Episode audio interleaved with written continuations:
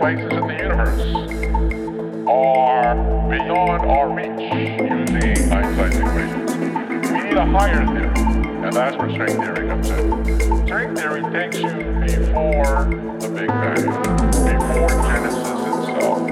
And what does string theory say? It says that there is a multiverse.